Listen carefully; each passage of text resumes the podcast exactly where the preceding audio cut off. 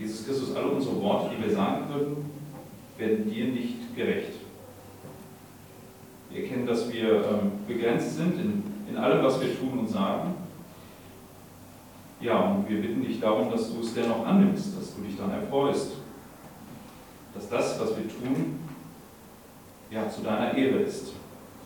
Wir brauchen nur das Unvollkommene, was wir bringen, und mach es vollkommen, dass es dich ehrt. Amen. Ich möchte weitermachen mit der Reihe im ersten Buch Samuel. Heute soll es um ein äh, Thema gehen, das ein Grundsatzthema im Alten Testament ist. Also es gibt ja so verschiedene Sichtweisen, was das Alte Testament eigentlich äh, heute noch für, eine Aussagekraft gerade für Christen hat.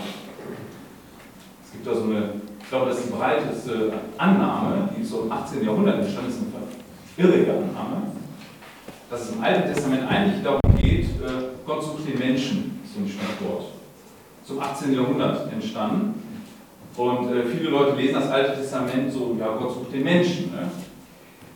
Worum es aber eigentlich im Alten Testament geht, wenn wir alle Bücher nehmen, ist, dass Gott seine Herrschaft beansprucht, die er im Garten Eden hatte, über den Menschen. Gott macht deutlich, er ist souverän und er ist heilig. Bedeutet, er ist vollkommen rein. Er ist vollkommen gerecht und gut in allem, was er tut. Und das große Problem, das das Alte Testament uns vor Augen führt, ist, wie kann der Mensch so einem Gott denn begegnen? Wie kann Gott uns Menschen nicht vernichten? Das Alte Testament ist voll von Geschichten, wo Gott straft und für viele mögen die grausam sein. In Wahrheit ist, ist es aber so, dass diese Geschichten davon zeugen, wie wenig Gott eigentlich das straft, was die Menschen tun. Es ist nur ein Ausschnitt. Man muss sich ja vorstellen, die Erde ist voll von Menschen, die alle ähm, diese Gerichte nicht sehen, die wir im Alten Testament erleben und nachlesen können. Über die Ägypter zum Beispiel. Ich habe das heutige, ähm, die heutige Predigt so überschrieben, wie kann der Mensch Gott begegnen? Das ist das Grundsatzthema im Alten Testament. Wie geht das? Wie kann der Mensch Gott begegnen? Diesem heiligen und gerechten Gott. Ich werde so ein paar Auszüge lesen aus dem vierten Kapitel und dann werden es die Kapitel 5 und 6 im ersten Samuel. Wir hatten das Ende von Kapitel 4 nämlich schon beim letzten Mal. Ich möchte ähm, in der Mitte von Vers 4 begegnen, äh, Vers, Vers 1 begegnen, äh, beginnen in Kapitel 4. Dort heißt es, und Israel zog aus den Philistern entgegen zum Kampf, und sie lagerten bei Eben Esau, und die Philister lagerten in Afek. Und die Philister stellten sich auf Israel gegenüber, und der Kampf breitete sich aus, und Israel wurde von den Philistern geschlagen. Und sie schlugen in der Schlachtordnung auf dem Feld etwa 4000 Mann. Und das Volk wieder ins Land, äh, und als das Volk wieder ins Lager kam, da sprachen die Ältesten von Israel, warum hat der Herr uns heute vor den Philistern geschlagen? Lasst uns von Silo die Lade des Bundes des Herrn zu uns holen, damit sie in unserer Mitte komme und uns rette aus der Hand unserer Feinde. Und das Volk sandte nach Silo, und man brachte von dort die Lade des Bundes des Herrn, der Herrscher, der zwischen den Cherubinen thront. Und die beiden Söhne, Elis, Hofni und Pineas, waren dort bei der Lade des Bundes des Herrn. Und es geschah, als die Lade des Bundes des Herrn ins Lager kam, da jauchzte ganz Israel mit großem Jauchzen, dass die Erde erdröhnte. Und die Philister hörten den Schall des Jauchzens und sprachen, was bedeutet der Schall dieses großen Jauchzens im Lager der Hebräer? Und sie merkten, dass die Lade des Herrn ins Lager gekommen war. Da fürchteten sich die Philister, denn sie sprachen, Gott ist ins Lager gekommen. Sie sprachen, wehe uns, denn so etwas ist bisher nie geschehen. Wehe uns, wer wird uns aus der Hand dieser mächtigen Götter retten? Was sind die Götter? Das sind die Götter, die Ägypten schlugen mit allerlei Plagen in der Wüste. Fasst Mut und seid Männer, ihr Philister, dass ihr nicht den Hebräern dienen müsst, wie sie euch gedient haben. So seid denn Männer und kämpft. Und die Philister kämpften und Israel wurde geschlagen und sie flohen jeder zu seinem Zelt. Und die Niederlage war sehr groß und es fielen in Israel 30.000 Mann zu Fuß. Und die Lade Gottes wurde genommen und die beiden Söhne Elis, Hofni und Phineas, starben. Unser heutiger Text macht uns mehrere Probleme deutlich, die wir uns bewusst machen müssen, wenn wir darüber nachdenken, wie der Mensch eigentlich Gott begegnet, diesem heiligen Gott. Und das erste Problem, das uns in diesem Text vor Augen geführt wird, ist, Gott ist, im Gegensatz zu unseren Vorstellungen, kein Glücksbringer und nicht zu kontrollieren. Er handelt souverän. Was Israel hier tut, ist, sie fragen nicht den Propheten Samuel. Am Ende des dritten Kapitels steht, dass Samuel ähm, offensichtlich mit seinem Wort durch das ganze Volk hindurch Gehör findet. Er sagt Gottes Wort weiter. Wie es zu dieser Schlacht kam, erfahren wir nicht näher. Aber es wird uns auch nicht berichtet, dass sie irgendwie Samuel mit einbezogen in diesen Rat, sondern sie dorthin gehen. Stattdessen gehen sie in diesen Kampf. Die Philister herrschen ungefähr schon 40 Jahre über das Volk und scheinbar haben sie davon die Nase voll. Sie wollen sich nicht mehr regieren lassen von den Philistern und Steuern abdrücken oder was auch immer. Ja, und so ist es, es ungefähr 20 Jahre nachdem Simson gefallen ist, äh, ist es so, dass sie in der ersten Schlacht eine bittere Niederlage erleben, 4000 Mann sterben. Es geht die Frage, wie kann denn das sein? Woran könnte es liegen? Aus dem Kapitel davor wissen wir, das Priestertum ist korrupt. Gott hat keinen Gefallen mehr daran, hat bereits das Gericht ausgesprochen. Jetzt gehen die aber in der Annahme los, wenn wir nur die Lade Gottes holen, wie ein Glücksbringer, dann können wir die Schlacht gar nicht mehr verlieren. Und was sie tun ist, als die Lade ins Lager kommt, sie brüllen laut los. Ähm, das erinnert stark an, an die Ereignisse um Jericho herum, wo die Lade in Verbindung mit einem Jubelruf des Volkes ähm, ja, tagelang für die Belagerung sorgte von Jericho, bis die Mauern fielen. Gott hat die Mauern einstürzen lassen. Und dieses Rufen ist, ist so ähm, dröhnend, dass die Philister darüber nachdenken, was passiert hier eigentlich. Es ist so, dass die Philister dann ähm, eher äh, sich Mut zureden und sagen, okay, dieser Gott, äh, wir wissen, jetzt ist ernst, der hat schon die Ägypter, die große Weltmacht in die Knie gezwungen. Wenn der jetzt kommt, müssen wir umso mutiger kämpfen. Das ist eigentlich die Ironie an der Geschichte. Eigentlich sollte der Gegner ja Angst bekommen. Tut er nicht. Und das Volk sollte gestärkt Und wofür Gott sorgt, ist, wenn er so behandelt wird, er lässt 30.000 Mann fallen. Also die, die Niederlage wird noch größer. Waren es vorher 4.000 Mann, sind es jetzt 30.000 Mann, die fallen. Erschreckend, die Bilanz. Damit offenbart sich einiges, was wir bedenken müssen. Dieses Volk, und damit sind wir alle einbezogen, von Natur aus, haben keinen Eindruck davon, wie heilig und rein Gott eigentlich ist. Ja, oft dulden wir äh, Gerichtsreifes. Auch in unserem Leben, wo man Gott eigentlich genau Gericht sprechen müsste. So wie das Volk hier die gerichtsreifen Priester sogar mit anzieht. Die eigentlich auch völlig korrupt waren im Dienst. Was offensichtlich war.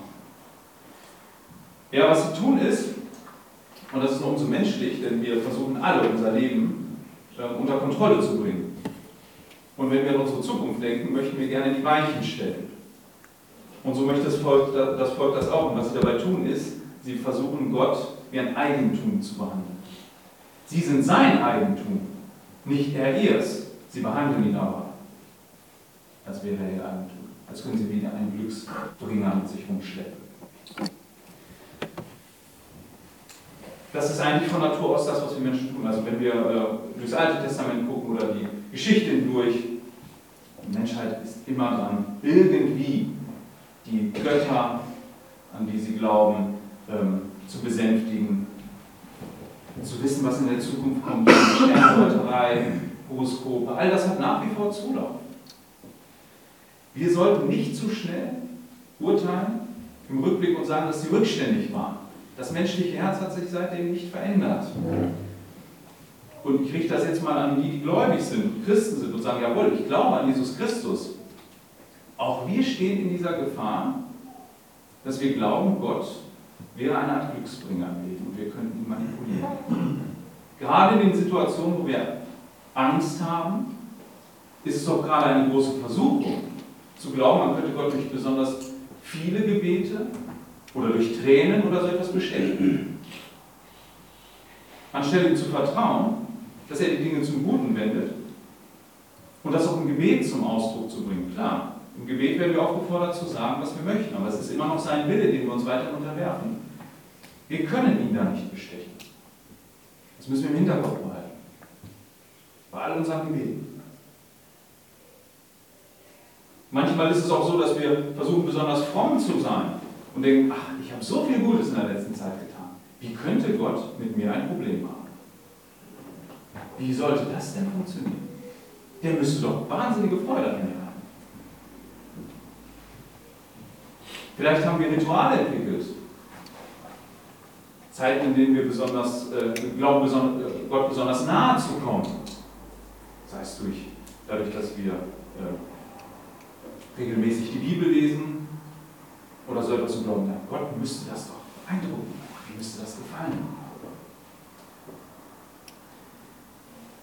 Wir stehen auch in dieser Gefahr, Gott manipulieren zu wollen und so zu behandeln, als wäre er ein Glücksbrief, den man irgendwie, oder wie ein Wunderland, die man nur rein müsste. In der Gefahr steht wir alle. Es ist hier die Ironie eben, das sagte ich schon, dass Gott das nicht mit sich machen lässt. Das lässt er nicht mit sich machen. Gott ist lebendig. Er ist souverän. Er unterwirft sich unseren Vorstellungen nicht. Und ändert seine Pläne auch nicht, wenn uns, weil uns das passen würde. Gott bleibt Gott. Das macht er in diesem Ereignis deutlich.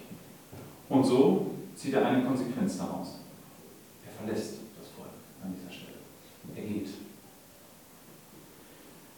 Es ist eine Handlung, die zwei, zwei Seiten hat. Es ist auf der einen Seite zeigt er deutlich, ihr seid gerichtsreif, 40.000 Mann sterben. Auf der anderen Seite muss man sagen, es hätten alle sterben müssen. Das ist auch seine Gnade, dass er sie nicht alle austilgt, den Ruhm verdient hätten müssen. Sowieso eine irrige Annahme, der wir manchmal verfallen. Ähm, zu sagen, Mensch, äh, es wäre doch gut, wenn uns jemand Böses getan hat, dass er sofort jetzt bekäme, was, ähm, was ihm denn unserer Meinung nach zusteht. Wenn wir alle das bekommen würden, was uns jetzt gerade zusteht, würden alle unsere Augen der Hölle aufschlagen.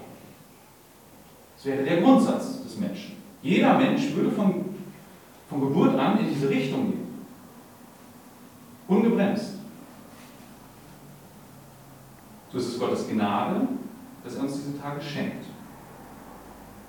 Selbst denen, die nicht glauben. Das können wir sagen, nichts von einer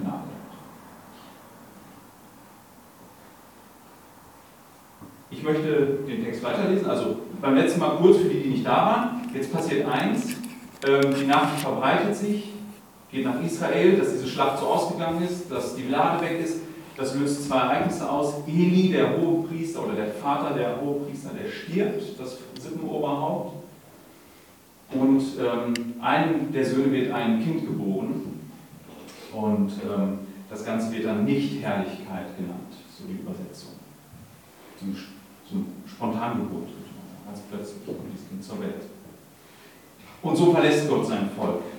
Und unsere Ereignisse heute wenden sich hauptsächlich dahin, was passiert eigentlich, wenn wo, wo die Lade jetzt ist, bei den Philistern. Das ist heute das Augenmerk und dann auch die Rückkehr. Den nächsten Textabschnitt, den finden wir in Kapitel 5, die Verse 1 bis 5. Und die Philister hatten die Lade Gottes genommen und brachten sie von Ebenezer nach Asdod. Und die Philister nahmen die Lade Gottes und brachten sie in das Haus Dagons und stellten sie neben Dagon. Und als die Asdoditer am nächsten Tag früh aufstanden, siehe, da lag Dagon auf seinem Angesicht auf der Erde vor der Lade des Herrn, und sie nahmen Dagon und stellten ihn wieder an seinen Ort. Und als sie am nächsten Tag frühmorgens aufstanden, siehe, da lag Dagon auf seinem Angesicht auf der Erde vor der Lade des Herrn. Und zwar lagen das Haupt Dagons und seine beiden Hände abgehauen auf der Schwelle, nur der Fischrumpf ähm, war an ihm übrig geblieben. Darum treten die Priester Dagons und alle, die in das Haus Dagons gehen, nicht auf die Schwelle Dagons in Asdod bis auf diesen Tag. Das nächste Problem, das wir bedenken müssen, ist, Gott unterwirft sich keinem Götzen, er ist allen überlegen. Was die Philister hier tun, ist, sie bringen ein Geschenk mit aus ihrer Schlacht. Wenn sie so eine Schlacht gewonnen haben, war doch in ihrem Weltbild völlig klar, woher dieser Sieg kam. Die Überlegenheit ihrer eigenen Götter. Und ihr Gott Dagon, den sie anbeten, dem schreiben sie jetzt diesen Sieg zu. Und so bringen sie das Symbol für Gottes Gegenwart aus dem unterlegenen Volk als ein Geschenk in seinen Tempel und stellen es vor ihm hin.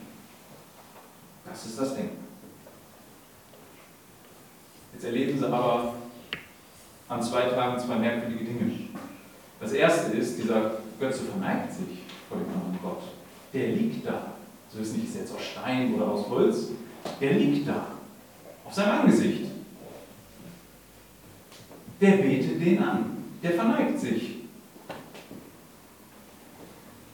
Sie stellen ihn wieder hin. Hätte ja auch ein Zufall sein können. Ne? Günstiger Wind oder wie man sich das auch immer dann erklärt. Am nächsten Tag ist er deutlich, er liegt wieder da, diesmal aber enthauptet und die Hände abgeschlagen. Und die sind fein säuberlich vorne an der Türschwelle, als hätte die da jemand hingerückt. Können davon ausgehen, nachts war der Tempel verschlossen. Und das ist äh, merkwürdig für diese Leute.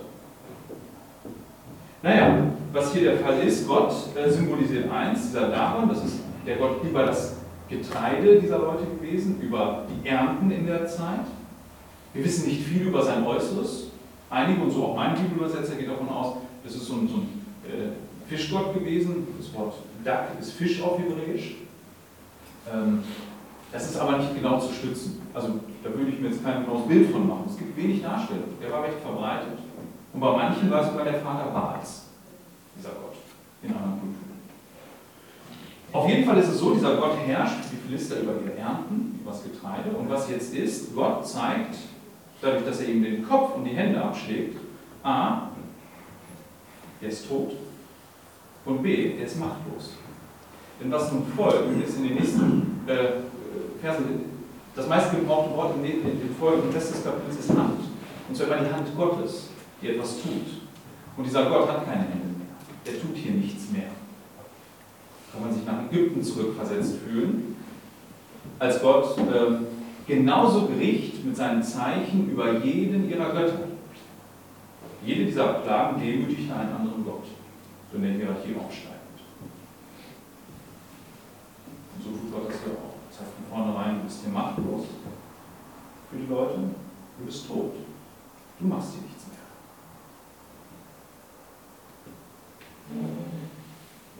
Was sie aber tun ist, das verrät uns schon der letzte ähm, Vers, sie halten weiter an ihren Ritualen, an dieser Verehrung dieses Dagon fest. Ne? Also der Schreiber berichtet uns ja äh, aus seiner Perspektive im Rückblick, die machen bis heute, betreten die nicht ähm, diese, diese Türschwelle. Machen die nicht. Wir haben immer noch Respekt vor so einem toten Gott. Lehrt sie eine äh, Lektion, und das auch später an seinem Volk. Er beugt sich vor keinem Götzen, die es gibt. Von niemandem. Ähm, vor diesen ganzen selbstgemachten Bildern schon mal gar nicht. Auch hier sind wir wieder an einem Punkt, wo wir sagen müssen, ähm, betrifft uns das denn? Heute haben doch die wenigsten von uns noch irgendwelche Götterstatuen, Schreine oder so etwas. Die Kulturen, da ist das so. In unserem Kulturkreis ist das jetzt nicht so verbreitet. Und dennoch bauen wir Menschen uns permanent Götzen, auch in unseren Herzen. Und ich glaube, der größte Götze in unserer Zeit heute, in unserer Kultur, ist der Wohlstand, in dem wir leben. Von dem wir glauben, das wäre alles so, so richtig. Und das stände uns irgendwie zu. Und das haben wir uns ja alle hart erarbeitet. Will niemanden Anrede stellen, dass er hart arbeitet für das, was er tut. Das ist überhaupt nicht das, was ich meine. Aber das tun andere auch. Und die große Gefahr, die ich für Christen sehe, ist, dass sie glauben, Gott hält als eine Art Rückversicherung, unterwirft sich diesem Wohlstand und sichert uns den Schulden ab. Eins ist uns doch allen klar. Ich meine, wir, wir leben in, einer, äh, in einem Land, in dem man, man müsste glauben, so viel Wohlstand, so, so viel äh, so so viel Sicherheit, wie wir haben, hat es wahrscheinlich noch nie auf dieser Erde gegeben. Und dennoch sind, sind wir Weltmeister darin, unseren Wohlstand bei Versicherungen abzusichern und alles zu tun, damit uns das Jahr nicht wegläuft. Und meine Befürchtung ist, dass Christen dazu neigen, Gott als ihre Versicherung abzusehen, dass er uns im Wohlstand erhält. Also nach dem Motto, wenn ich mit Gott im Reinen bin, dann lässt er mir mein gutes Leben. Das ist eine Gefahr. Dass wir glauben, sich unserem Götzen unterwerfen. So nach dem Motto, ich liebe den Wohlstand und Gott liebt mich. Er wird es gut mit mir meinen und mir helfen, meine Ziele zu verwirklichen. Das ist eine ernste Gefahr. Aber Gott macht hier deutlich, keinen unserer selbstgemachten Götzen, auch in unseren Herzen wird er sich jemals wollen. Niemals. Er macht was ganz anderes im Alten Testament deutlich. Jedes Mal, wenn Israel Götzen annimmt, führt der Krieg gegen sie. Wenn Wohlstand unser Götze ist, wird Gott das nicht tun. Auch da wird es Krieg. Das kann nicht äh, sein, dass ein, ein Kind Gottes ähm, jemals sein Herz in einen anderen Götzen verschenkt. Wird er nicht tun. Es ist seine Art, seine Kinder zu führen. Auch mit harter Hand. Und das ist gut und gerecht. Es steht etwas Größeres auf dem Spiel. Als irdischer zeitlicher Wohlstand. Das sollten wir bedenken. Gott unterwirft sich keinen Götzen. Ich möchte den Rest des Kapitels lesen. Die Verse 6 bis 12. Und die Hand des Herrn lag schwer auf den Astonitern und er verwüstete sie. Und er schlug sie mit Beulen, ähm, Astot und sein Gebiet. Und als die Leute von Astot sahen, dass es so war, sprachen sie, die Lade des Gottes Israels soll nicht bei uns bleiben, denn seine Hand ist hart über uns und über Dagon, unserem Gott. Und sie sandten hin und versammelten, sich, versammelten alle Fürsten der Philister zu sich und sprachen, was sollen wir mit der Lade des Gottes Israels tun? Und sie sprachen, man schaffe die Lade des Gottes Israels nach Gad. Und sie schafften die Lade des Gottes Israels hin. Und es geschah, nachdem sie sie hingeschafft hatten, da kam die Hand des Herrn über die Stadt und es entstand eine sehr große Bestürzung. Und er schlug die Leute der Stadt vom Kleinen bis zum Großen, dass Beulen an ihnen ausbrachen. Da sandten sie die Lade Gottes nach Ekron. Und es geschah, als die Lade Gottes nach Ekron kam, da schrien die Ekroniter und sprachen, Sie haben die Lade des Gottes Israels zu mir hergeschafft, um mich und mein, um mich und mein Volk zu töten. Und sie sandten hin und versammelten alle Fürsten der Philister und sprachen, sendet die Lade des Gottes Israels fort, damit sie an ihren Ort zurückkehren und mich und mein Volk nicht tötet. Denn es war eine tödliche Bestürzung in der Stadt. Die Hand Gottes war dort, so, war dort sehr schwer. Und die Leute, die nicht starben, wurden mit Beulen geschlagen und das Geschrei der Stadt stieg zum Himmel empor.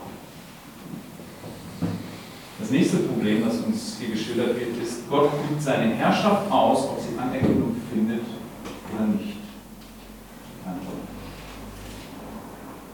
Ja, die Hand Gottes ist schwer auf ihm, das ist so das Wort. Immer wieder. Gott hat keine Hände mehr, Gottes Hand ist es. Und was er tut, ist, er verwüstet ihr Land. Das ist so ein kleiner Nebensatz in Vers 6. Und wir erfahren später, dass es wohl Mäuse waren, die dort Ernten abfraßen. Er geht also direkt in das, ich nenne es mal Herrschaftsgebiet äh, dieses Dagons und zeigt, der hat hier wirklich keine Macht mehr. Ich vernichte jetzt eure Ernten. Und nicht nur das, er plagt die Leute mit Beulen, so einem Geschwür. Ja, die, die haben äh, irgendeinen Ausschlag, einen Aussatz an sich. Ja, und die Lösung, die sie haben, ist, äh, anstelle jetzt zu sagen, wir beugen uns Gott, wir erkennen seine Herrschaft an, ja, dieser Gott hat hier wirklich nichts mehr zu sagen, ist es der Domestilade. Nächster Ort. Was passiert? Das Gleiche. Auch da wieder. Und so wissen sie nichts richtig mit diesem Gott anzufangen. Offensichtlich herrscht er doch. Offensichtlich hat ihr Gott hier keine Macht mehr. Sie erkennen es nicht. Sie beugen sich ihm nicht. Sie sagen nicht, na dann haben wir es ja geklärt. Endlich sind wir von diesen toten Götzen befreit und haben den lebendigen Gott in unserer Mitte. Das ist ihre Lösung. Sie liegen in Totenwürzen.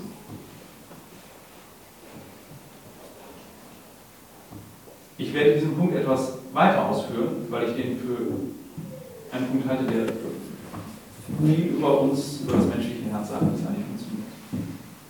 Ähm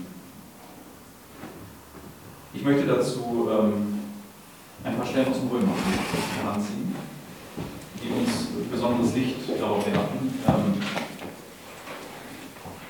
was hier passiert. Zuerst einmal Römer 3, Verse 10 und 11. Paulus fällt dort ein Urteil über Heiden und Juden. Ein abschließendes Urteil, nachdem er sich den, Kapitel davor damit beschäftigt hat, wie es um sie steht von davor. Da sagt er, wie geschrieben steht, da ist kein Gerechter, auch nicht einer. Da ist keiner, der verständig ist. Da ist keiner, der Gott sucht. Alle sind abgewichen. Sie sind allesamt untauglich geworden. Da ist keiner, der Gutes tut. Da ist auch nicht einer. Paulus blickt hier zurück und fasst sozusagen Stellen aus dem Alten Testament zusammen, die uns Menschen beschreiben. Und es ist eine irrige Annahme zu sagen, ähm, die Menschen suchen Gott so wie die Philister, lieben sie ihre Götzen damit völlig mit sich im Rein. Und können damit wahnsinnig gut leben. Im Gegenteil. Offenbart sich Gott und tritt, und, und tritt ans Licht. Dann haben sie ein Problem. Das wollen sie nicht. Sie suchen nicht. Paulus findet dieses Urteil und sagt, und das steht schon im Alten Testament, da ist keiner, der Gott sucht. Auch nicht einer. Ähm, äußerlich mag man das verwechseln bei Menschen. Menschen mögen oft fragen, naja, wenn ich nur Gott kennen würde oder dies und jenes. In Wirklichkeit ist das nichts anderes als, mir fehlt was im Leben und ich suche noch das passende Puzzlestück. Wird der wahre Gott gepredigt, ist in der Regel die Reaktion, tun hat. Also Gott, der noch von mir fordert, dass ich alles andere geringer achte als ihn. Ich habe so viel angehäuft, das will ich gar nicht.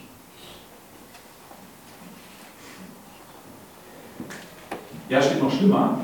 Ähm, Gott kann sogar seine Herrschaft im Gericht ausüben und das beeindruckt überhaupt nicht. Merkt ihr Also diese Leute sind ja nicht so, dass sie Gott einfach nur da haben, sondern Gott übt aktiv Gericht aus und ihnen geht es schlecht. Und sie kommen trotzdem nicht zu der Antwort, das liegt daran, dass wir uns Gott nicht unterwerfen. Sie wissen, es ist dieser Gott. Eindeutig, sie können es zuordnen. Aber sie unterwerfen sich nicht. Und wenn ich in die Offenbarung blicke, in das äh, sechste Kapitel mit euch, dann gehen wir wieder zurück zu Römer, ich den Finger dazwischen halten.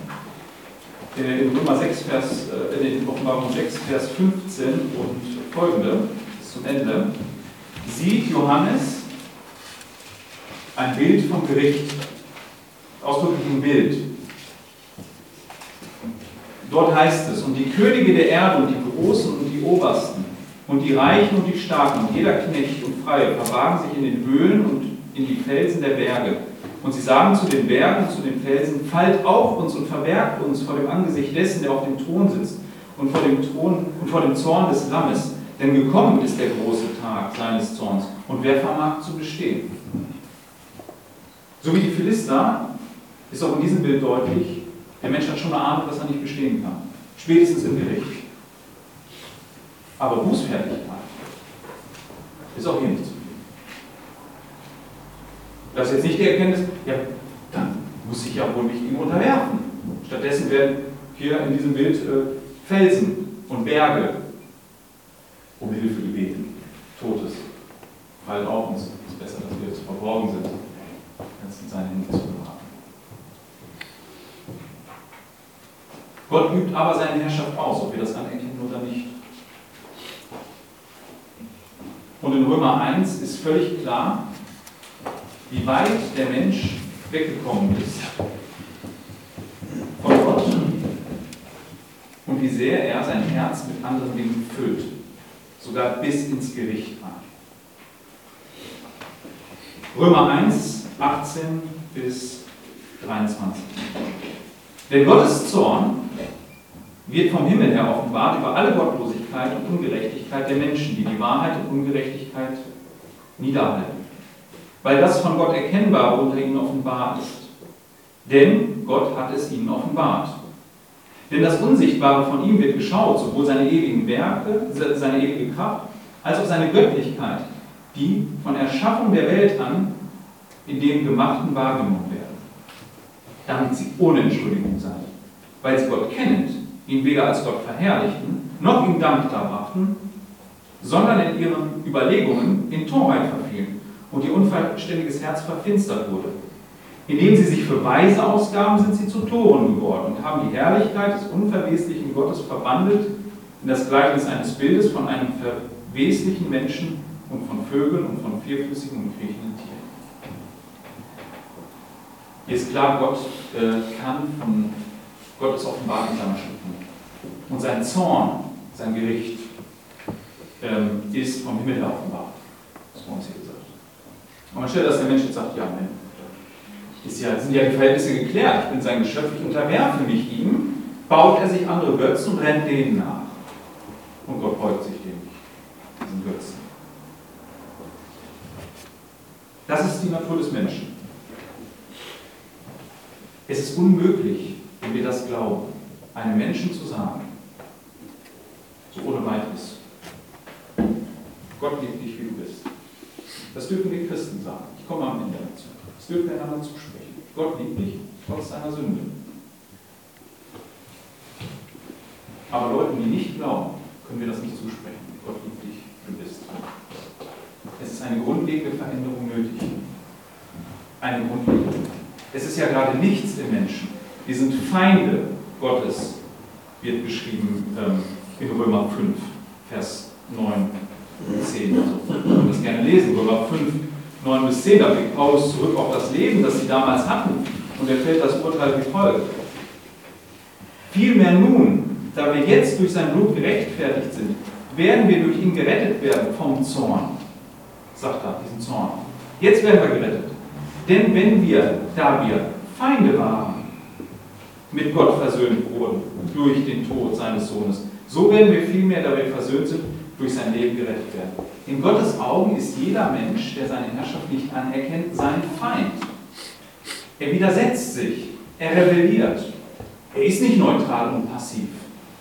Er geht offensiv gegen Gottes Herrschaft vor. Überall da, wo es die Möglichkeit gibt, sich zu beugen vor Gott, wo Gott eingreift, da wehrt er das ab und sagt, ich will dich hier nicht. Ich liebe meine Dinge, die ich hier habe. Seien das Götzen, Besitz oder sonst was. Wie gesagt, am Ende kommen wir dazu. Wie kann Gott denn dennoch diese Feindschaft gegen die, die glauben, aufgeben und sie nicht vernichten? Ja, es ist kein Lerneffekt. Und die Menschheit ist ja nun mal schon ein paar Jahrhunderte, Jahrtausende auf dieser Erde. Es ist kein Lerneffekt. Die Fehler der Philister wiederholen sich bis heute. Ähm, Gottes Herrschaft wird weiter nicht anerkannt. Auch wenn sie offen ans Licht tritt. Ähm, er könnte tun, was er wollte. Mit uns. Das menschliche Herz beugt sich nicht. Das Alte Testament ist doch voll von diesen Geschichten. Denkt doch nur, wie es am Ende steht. Am Ende haben sie nichts mehr. Sein Volk, er macht doch er nimmt sich doch eine, eine Gruppe aus dieser Menschheit heraus und sagt, an denen zeige ich jetzt mal, wie es ist, mit mir in einer Gemeinschaft zu leben. Und was ist? Wir haben Trümmer. Kein Priester, kein König. Der Tempel ist nicht in der Pracht, in der er eigentlich sein sollte. Es bleibt nichts. Weil das menschliche Herz sich nicht dieser Herrschaft beugt.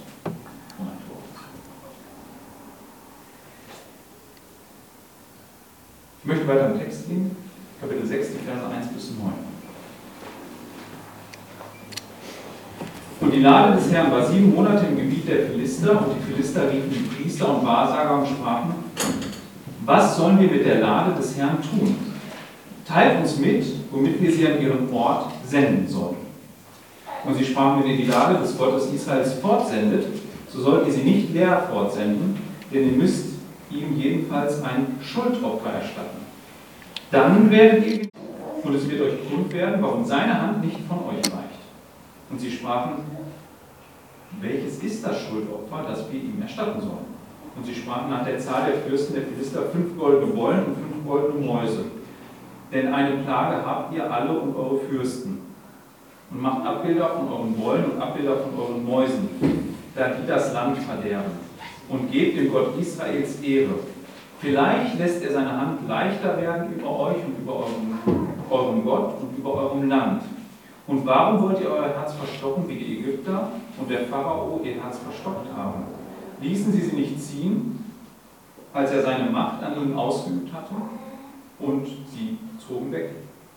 Und nun macht einen neuen Wagen und nehmt zwei säugende Kühe, auf die noch kein Joch. Und spannt die Kühe an den Wagen und bringt ihre Kälber hinter ihnen weg nach Hause zurück. Und nehmt die Lade des Herrn und stellt sie auf den Wagen und die goldenen Geräte, die ihr ihm als Schuldopfer erstattet, legt in ein Kästchen an ihre Seite und sendet sie hin, dass sie wegziehen. Und gebt, und gebt Acht. Wenn sie den Weg zu ihrer Grenze hinaufgeht, nach Bett Semes hin, so hat er uns dieses große Übel getan. Wenn aber nicht, so wissen wir, dass es nicht seine Hand, dass nicht seine Hand uns geschlagen hat. Ein Zufall ist es uns gewesen. Der nächste Punkt ist, niemand kann Gottes gegenwärtige oder zukünftige Wesen der Wege erkennen, es sei denn, er offenbart sich. Die religiöse Elite tritt jetzt ähm, auf die Bildfläche. Sieben Monate hat man eine Zwischenlösung gefunden. Man hat die Lade auf einem Feld stehen lassen, damit keine Orte mehr geplagt wurden. Das ist so ähm, im ersten Vers. Also sieben Monate stand die da, einsam. Das war kein Dauerzustand. Also werden jetzt die, äh, die religiösen Führer eingeladen und es wird gesagt, was wissen wir denn eigentlich wie kriegen wir das Problem jetzt los? Wie werden wir die los? Ähm, die sagen, ihr müsst auf jeden Fall ein Schuldopfer bringen. Ihr müsst etwas mitgeben. Ihr müsst diesem Gott sagen, ja, ähm, wir wollen, dass du gehst. Wir sehen das ein. Du bist mächtiger als wir. Und dann kann es sein, dass er euer Gott von euch in Ruhe ist. Das werden wir dann sehen. Sie wissen es nicht genau. Ähm, sie machen sogar noch einen weiteren äh, Test, also es ist durchaus wertvoll, was sie mitgeben. Sie bauen dann so Abbilder von ihren Bäumen und von den Mäusen, die ganze Korn dort gefressen haben und Felder abgegrast haben. Fünf Stück. Es gibt fünf Fürstentümer bei den Philistern und jedes muss ein so ein Geschenk mitbringen. Das legen sie dann in ein Kästchen und dann sagen sie, packen wir das alles auf einen Karren, den wir ganz neu bauen und nehmen zwei Kühe, die gerade Kälber haben. Der Hintergrund ist der, in der Natur dieser Kuh würde es liegen, zu den Kälbern zu gehen. Es wird aber ausdrücklich gesagt, die Kälber, die nehmen wir wieder zurück, bringen die in die Heimatstadt, da wo wir sie herhaben, und dann werden wir sehen, gehen die Kühe jetzt zu ihren Kälbern oder gehen sie über die Grenze. Wenn sie über die Grenze gehen, wissen wir, es war der Gott. Wenn nicht, war es Zufall. Das ist ein Test, den sie machen. Die Kühe würden eigentlich zu ihren Kälbern gehen. So. Ja, und das, äh, was, was sie hier tun, ist, ähm, sie sind ja völlig ungewissen. Sie wissen nicht, was sind Gottes Wege. Das ist für sich so, so Zufall. Ja. Ähm, kann sein, kann nicht sein. Genau wissen wir das nicht. Da merkt man schon, wie ahnungslos man ist, wenn Gott eigentlich selber sagt, wie es denn laufen soll. Wenn Gott sich nicht offenbart. Ähm, ist ja auch so ein, so ein Thema. Äh, wir, wir Menschen neigen von Natur aus dazu, immer wissen zu wollen. Warum sind wir jetzt in dieser Situation? Was, äh, was erwartet uns als nächstes? Das ist ja so, so eine Grundangst, die wir haben. Ne? Die Gegenwart kann ja schon irgendwie das Gefühl Gefangensein bedeuten. Ich wüsste gern, was in zwei oder drei Tagen ist. Irgendwie ist hier und jetzt gerade sehr unangenehm, weil ich das nicht weiß. Ich fühle mich gerade gefangen, bedrängt. Und da ist man äh, leicht dazu geneigt, auch äh, vielleicht als Christ den Ausweg zu suchen, sagen dann, dann frag mal Gott. Da gibt es die Christen, die sagen, da habe ich jetzt einen Eindruck, habe ein Stimmchen gehört. Oder so etwas. Das ist dann ihre Formellösung, nenne ich es mal. Ja? Die klingt ja noch dann. Ist aber nicht. Wir haben keine Zusage darüber, dass Gott uns das zuteil werden lässt. Gibt es nicht. Wir haben eine Zusage, dass Gott uns trägt bis zum Ende. Und dass auch die schlimmen Dinge zum Besten dienen. Aber wir haben keine Zusage, dass wir von Gott gesagt bekommen, was als nächstes kommt. Und auch das Warum, wir vielleicht manchmal leiden, haben wir auch keine Zusage, dass uns das dann offenbaren wird. Das ist der, äh, der Zustand, in dem wir leben. Also da sollten wir auch keinen Ausweg wählen und sagen, jetzt mache ich einen Test. So, ich habe das ab und zu gehört, so, wenn, wenn äh, junge Leute so in der Frage stehen, wir heiraten und gehen, ähm, dann habe ich es oft erlebt in der, in der Jugendarbeit, dann, dann, fangen die an, so alle möglichen äh, Tests durchzuführen. Das ist manchmal so absurd. So, stellen Sie an die Straße, wenn das nächste Auto rot ist, jetzt der oder so. Ja, also ich weiß nicht, wie gerade die Verteilung ist von roten Autos. Vielleicht würden Leute eher schwarz nehmen. Ich glaube, die meisten sind schwarz. Aber da macht man sich das irgendwie so zurecht. Und das, was ich im Rückblick sagen kann, ist, äh, bei den meisten, denen ich davon abgeraten habe, diesen Test zu vertrauen, ähm, wo ich es weiß, da, da, ist es wirklich so eingetroffen. Also sie haben sich dann auf was verlassen, das hat Gott zu ihnen gesagt. Und das Problem daran ist ja, ähm, eine zwei Dinge. Zum einen, wenn es um das Thema Partnerwahl geht, kann das ja auch Druck ausüben auf jemand anders. Das ist nie richtig. Und dem Motto, Gott hat ja gesagt, warum sein willst, dann hörst du auch das, was Gott sagt. Und wenn er gesagt das grüne Auto war, musst du mich heiraten, ist das ein Druck. Aber das weitaus schlimmere Problem ist, dass ich das ähm, dass wir Gott Wort oder Aussagen in den Mund legen, die er nie getan hat. Und dann am Ende Gott wie ein Lügner dasteht, wenn es nicht eintritt.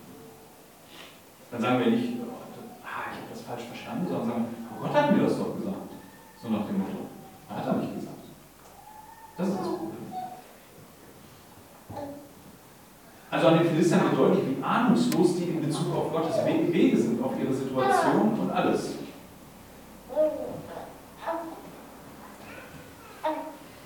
Ich möchte weiterlesen, bis es dann weitergeht.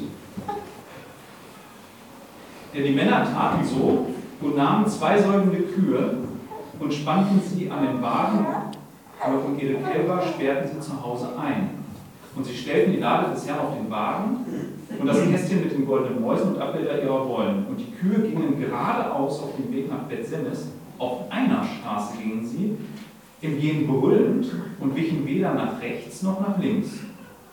Und die Fürsten der Philister gingen hinter ihnen her, bis an die Grenze von Bethsemes. Und die Bewohner von Bethsemes ernteten die Weizenernte in der Talebene. Und als ihre Augen erhoben und die Lade sahen, da freuten sie sich, sie zu sehen. Und der Wagen kam auf das Feld Josuas des Bethsemitas und stand dort still. Und es war dort ein großer Schein. Und sie spalteten das Holz des Wagens und opferten die Kühe als Brandopfer dem Herrn. Und die Leviten nahmen die Lade des Herrn herab und das Kästchen, das bei ihr war, in dem die goldenen Geräte waren, und setzten sie auf den großen Stein. Und die Männer von Bethsemes opferten Brandopfer und schlachteten Schlachtopfer dem Herrn an jenem Tag. Und die fünf Fürsten der Philister sahen zu und kehrten an jenem Tag nach Ekron zurück. Und dies sind die goldenen Bäume, die die Philister dem Herrn als Schuldopfer erstatteten, für Astot eine, für Gaza eine, für Askalon eine, für Gad eine, für Ekron eine und die goldenen Mäuse nach der Zahl aller Städte der Philister nach den fünf Fürsten. Den ersten, äh, von den ersten Städten bis zu den offenen Dörfern und sie brachten sie bis zum großen Stein Abel, äh, auf den die Lade des Herrn auf den sie die Lade des Herrn niedersetzten, der bis auf diesen Tag im Feld Josuas des Bethsemiters ist. Und er schlug unter den Leuten von Bethsemes, weil sie in die Lade des Herrn geschaut hatten, und schlug unter dem Volk 70 Mann. Da trauerte das Volk, weil der Herr eine so große Niederlage unter dem Volk angerichtet hatte.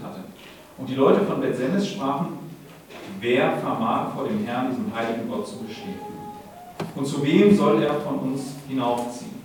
Und sie sandten Boten zu den Bewohnern von Kirjat Jearim und sprachen, die Philister haben die Lade des Herrn zurückgebracht. Kommt herab, führt, uns, führt sie zu euch hinauf. Und die Männer von Kirjat Jearim kamen und führten die Lade des Herrn hinauf und sie brachten sie in das Haus Abinadabs auf dem Hügel und sie heiligten Eleazar, seinen Sohn, die Lade des Herrn zu.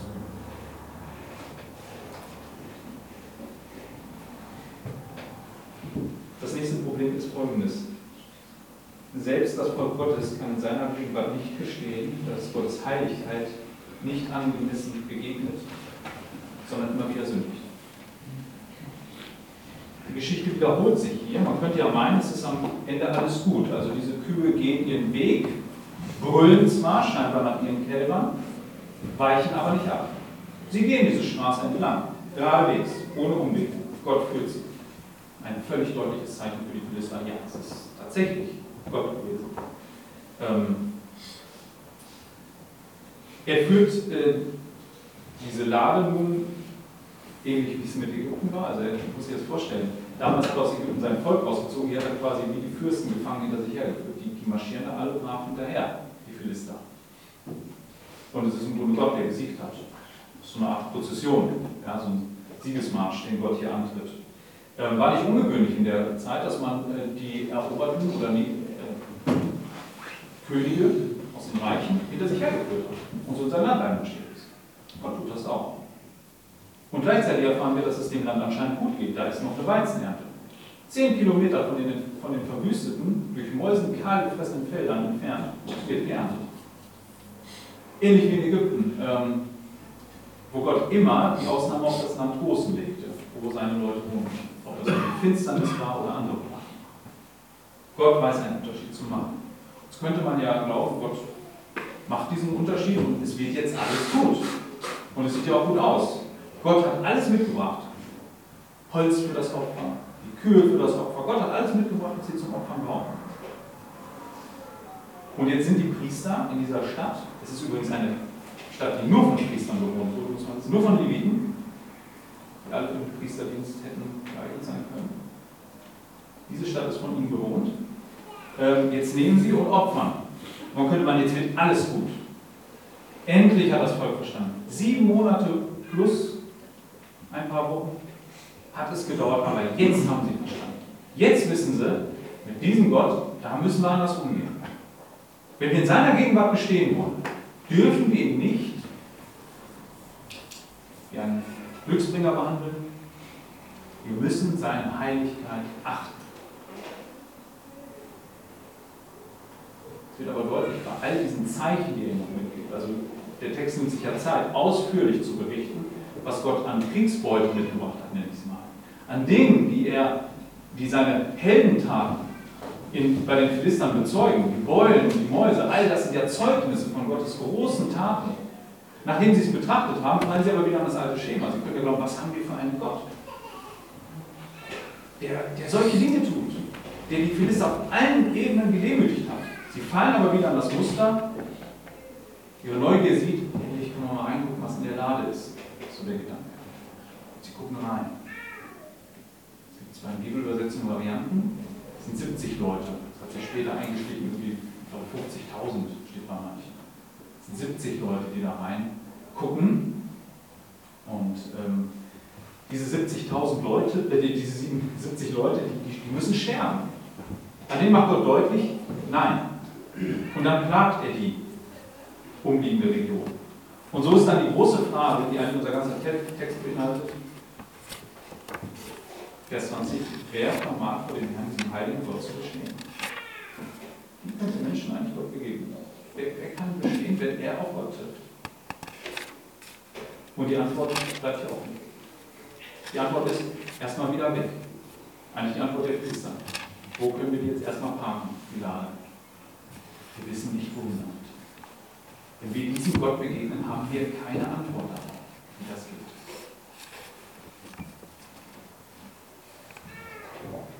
Hier nehme ich uns Christen raus. Für uns ist das kein Problem, diesem Gott zu begegnen. Ich möchte auch sagen, warum. Ja, für alle anderen Menschen, wenn ich ihnen die Frage stellen würde, die nicht an Christus glauben, wie, wie kannst du Gott begegnen? Dann ist die Antwort, du kannst es Du hast nichts, womit du vor ihm treten kannst. Deshalb werde ich dich sofort vernichtet.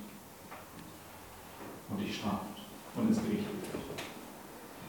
Wer das menschliche Herz noch was untersucht, wir glauben, so sagt unser Text im Rückblick, Gott ist kein Glücksbringer, um mich zu kontrollieren, er handelt souverän. Gott unterwirft sich unseren Götzen nicht, er ist allen überlegen. Gott übt seine Herrschaft aus, ob wir sie anerkennen oder nicht. Niemand kann Gottes Wege erkennen, weder heute noch in Zukunft, wenn er sich nicht uns offenbart. Aber das Volk kann in seiner Gegenwart bestehen. Der letzte Punkt, darauf gibt es eine Antwort. Gott selber schafft die Lösung. Nicht der Mensch begegnet Gott. Gott begegnet dem Menschen. Es ist umgekehrt. Gott selbst wird Mensch und offenbart sich so eindeutig. Gott kommt in Jesus Christus auf diese Welt als das ewige Wort, das Fleisch wird. Für viele ist die Frage, was heißt denn das, dass das Wort Fleisch wird? Einige Aspekte möchte, ich nennen. Er macht, Gott spricht sich in Jesus ein für alle Mal dieser Welt gegenüber aus. Alles, was Gott dieser Welt zu sagen hat, sagt er durch seinen Sohn. Das ist das Urteil über unsere Sünden und das ist, dass er zeigt, wie wir gerecht werden. Jesus hat die Sünden der Menschen damals gnadenlos gebrandmarkt. Er hat sie angesprochen, wo sie waren. Ob das die religiösen Führer waren oder andere Menschen.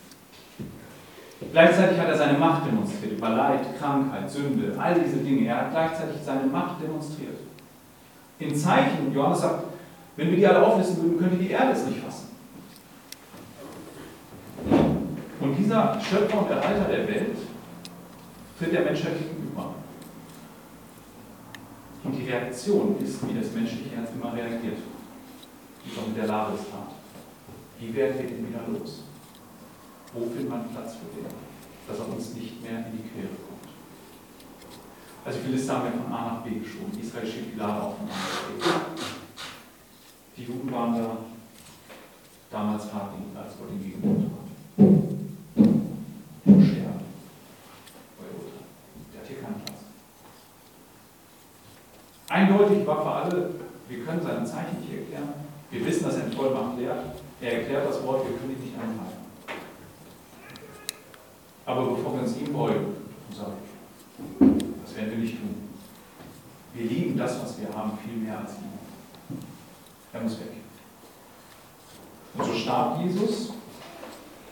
Auch die anderen, die mit ihm bis dahin zogen, bleiben da nicht, äh, kleckern sich nicht mit Ruhm, verleugnen, verraten, verlassen ihn. Und so wird deutlich, dass das menschliche Herz immer und derzeit keine angemessene Reaktion hat. Und dennoch finden wir als Gemeinde jetzt Folgendes, wenn wir den Hebräerbrief aufschlagen. Ähm, ich habe nicht Hebräer, Hebräer vorgelesen, ich will einfach viel weiter vorlesen. 4, Vers 14 bis 16. Da sagt der Hebräerautor das ist eigentlich, das muss man sich mal vorstellen, was er hier sagt. Angesichts unseres Textes heute. Da sagt er folgendes. Da wir nun einen großen Hohepriester haben, der durch die Himmel gegangen ist, Jesus, den Sohn Gottes, so lasst uns das Bekenntnis festhalten. Denn wir haben einen Hohepriester, der nicht Mitleid zu haben vermag, der nicht Mitleid zu haben vermag mit unserer Schwachheit, sondern der in allem versucht worden ist, in gleicher Weise wie wir, ausgenommen der Sünde. Lasst uns nun mit Freimütigkeit hinzutreten zu dem Thron der Gnade, damit wir Barmherzigkeit empfangen Gnade und finden zu rechtzeitiger Hilfe. Er sagt, ihr wendet euch an Gott. An diesen Thron der Gnade. Das war im Grunde das Symbol dieser Bundesgnade. Wendet euch dann. Ihr könnt das, weil da ist einer, der weiß um eure Schuld, der weiß um eure Schwachheit. Der ist versucht worden, der ist nur in Sünde gefallen. Aber der ist genauso versucht worden. Und der tritt ein vor euch. Deshalb könnt ihr es.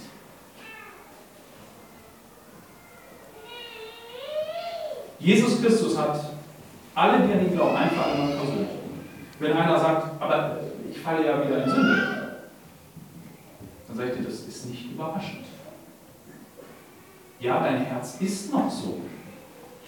Aber Gott schenkt Buße. Das Neue an deinem Herzen ist, dass du sagst, aber Gottes Herrschaft soll doch sein. Und ich wünsche es mir für mein Leben, dass Gott herrscht in meinem Leben. Wir sind noch mitten in dem Kampf. Und immer wieder heißt es, und deshalb ist ja auch dieser Aufruf da, lasst uns hinzutreten. Immer wieder müssen wir diesen Aufruf hören. Ihr Leute, ihr habt einen Unterschied zu den Philistern, zu denen im Alten Bund, ihr habt einen, der einfach mal eingetreten ist. Ihr dürft euch nahen. Das habt ihr nicht euch selbst zu verdanken. Gott hat euch dazu bestimmt. Gott hat das neu euch gemacht. Ihr habt nicht den ersten Schritt gemacht. Ihr wisst alle, ich bin äh, alles andere als ein Abenteuer. Alles andere. Für wen das sind? Der, der sagt, der menschliche Wille ist der, der es leisten muss. Christus am Kreuz gestorben, jetzt muss ich meinen Beitrag leisten. Überhaupt nicht. Überhaupt nicht. Dieser Glaube nimmt Gott die Ehre an dem, was da geschehen ist. Ja, er kommt zu uns, nicht wir zu ihm. Und ändert unsere Herzen. Nicht wir gehen hin und ändern unsere Herzen. Er ändert unsere. Damit wir hinzutreten können. Ich meine, die Lektion war doch heute eindeutig. Was ist denn da äh, schwer daran zu begreifen, dass unser menschliches Herz so viele Schutzmechanismen entwickelt gegen Gottes Herrschaft und so viele Abwehrmechanismen, dass es nicht von außen durchbrochen wird, sondern von innen heraus eine Umkehr stattfinden muss. Dass Gott durch sein Wort kommt und uns ändert. Und es ist dann sein Werk. Wir sind seine Schöpfung. Wir sind seine Neuschöpfung. Nicht umsonst betont das Neue Testament diese Dinge so.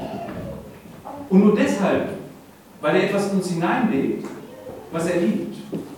Er sieht uns durch das Opfer seines Sohnes. Nur deshalb können wir bestehen. Nicht, weil wir so gut sind. Das ist der Unterschied. Jetzt will ich keinen, der, der sagt, ja, aber ich hoffe, nimmt es dann für mich, möchte ich ihn nicht nehmen. Und du sagst, ja, eigentlich erkenne ich, ich bin verloren. Dann ist das schon das Erste, was Gott tut, uns das vor Augen zu führen. Das ist das, was alle anderen wollten, auch die Philister. Sie haben ja bis ins Gericht hineingewollt. Wir sind verloren, das haben sie alle. Die Ägypter haben es nicht. Auch in Offenbarung, in dem Bild, leugnen es bis zum Ende. Selbst wenn sie wissen, sie sind verloren, werden sie sich nicht glauben. Ich würde es wie Spurgeon sagen, wenn du sagst, aber ich lässt das alles so kalt. Dann geh nach Hause und äh, bitte diesen Gott dafür um Vergebung auf deinen Knie. Aber wisse, das ist dann sein Wert, wenn du es tust. Das ist der Unterschied. Von Natur aus tust du das nicht. Das Ganze geht weiter.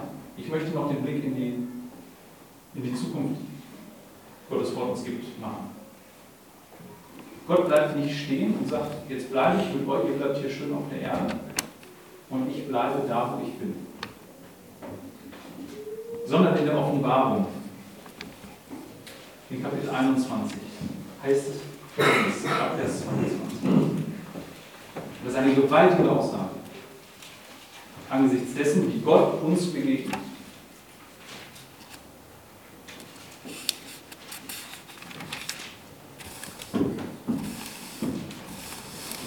Und ich sah keinen Tempel in ihr, also mit jemandem in der Stadt.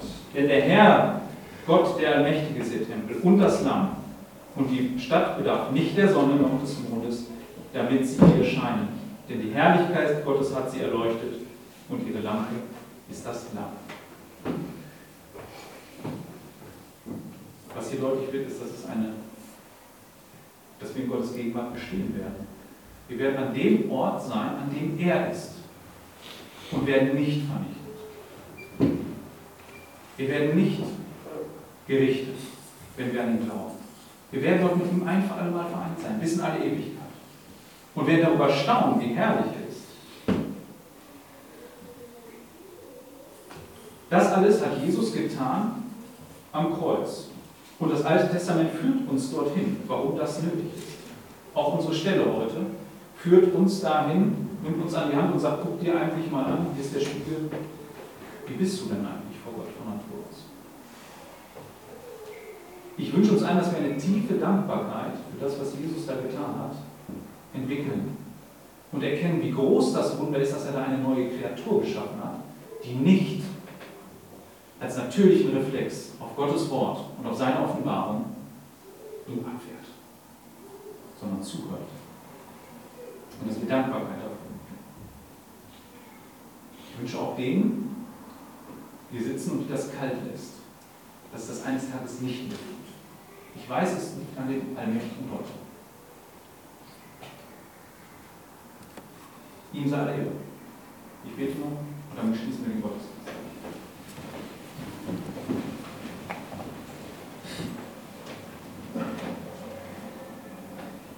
Jesus Christus. Wir sind Wesen, die sich völlig selbst überschätzen von Natur aus. Wir sind begrenzt. Wir sind böse. Ja, wir ähm, haben keine Ahnung von Natur aus darauf, wie wir vor dir bestehen können oder dir begegnen können. Im Gegenteil, wir, wir möchten das gar nicht. Und so groß ist das Wunder, dass du in allen Gläubigen vollbringst, dass sie das möchten, dass sie sich danach sehnen, eines Tages bei dir zu sein. Dass sie sich daran erfreuen, was du Gerechtes und Gutes offenbarst und gleichzeitig erkennen, dass, noch, dass sie nicht vollkommen dieses Leben leben, so wie es dich ehrt. Wir danken dir für dein Wort, das uns das offenbart. Herr, uns bitten wir dich darum, dass du diese Freude uns schaffst auf das, was noch kommt. Auch die Freude, dass du jetzt dieses Opfer uns zurechnest. Ja, dass uns dein Leben gilt, dass der Vater uns betrachtet mit diesem gerechten und vollkommenen Leben. Wir danken dir für diese Gnade und dass sie heute verkündet werden darf. Wir bitten dich auch, lass dein Wort mächtig sein und da Wurzeln schlagen, wo jetzt noch nichts ist. Du allein vermagst es. Amen.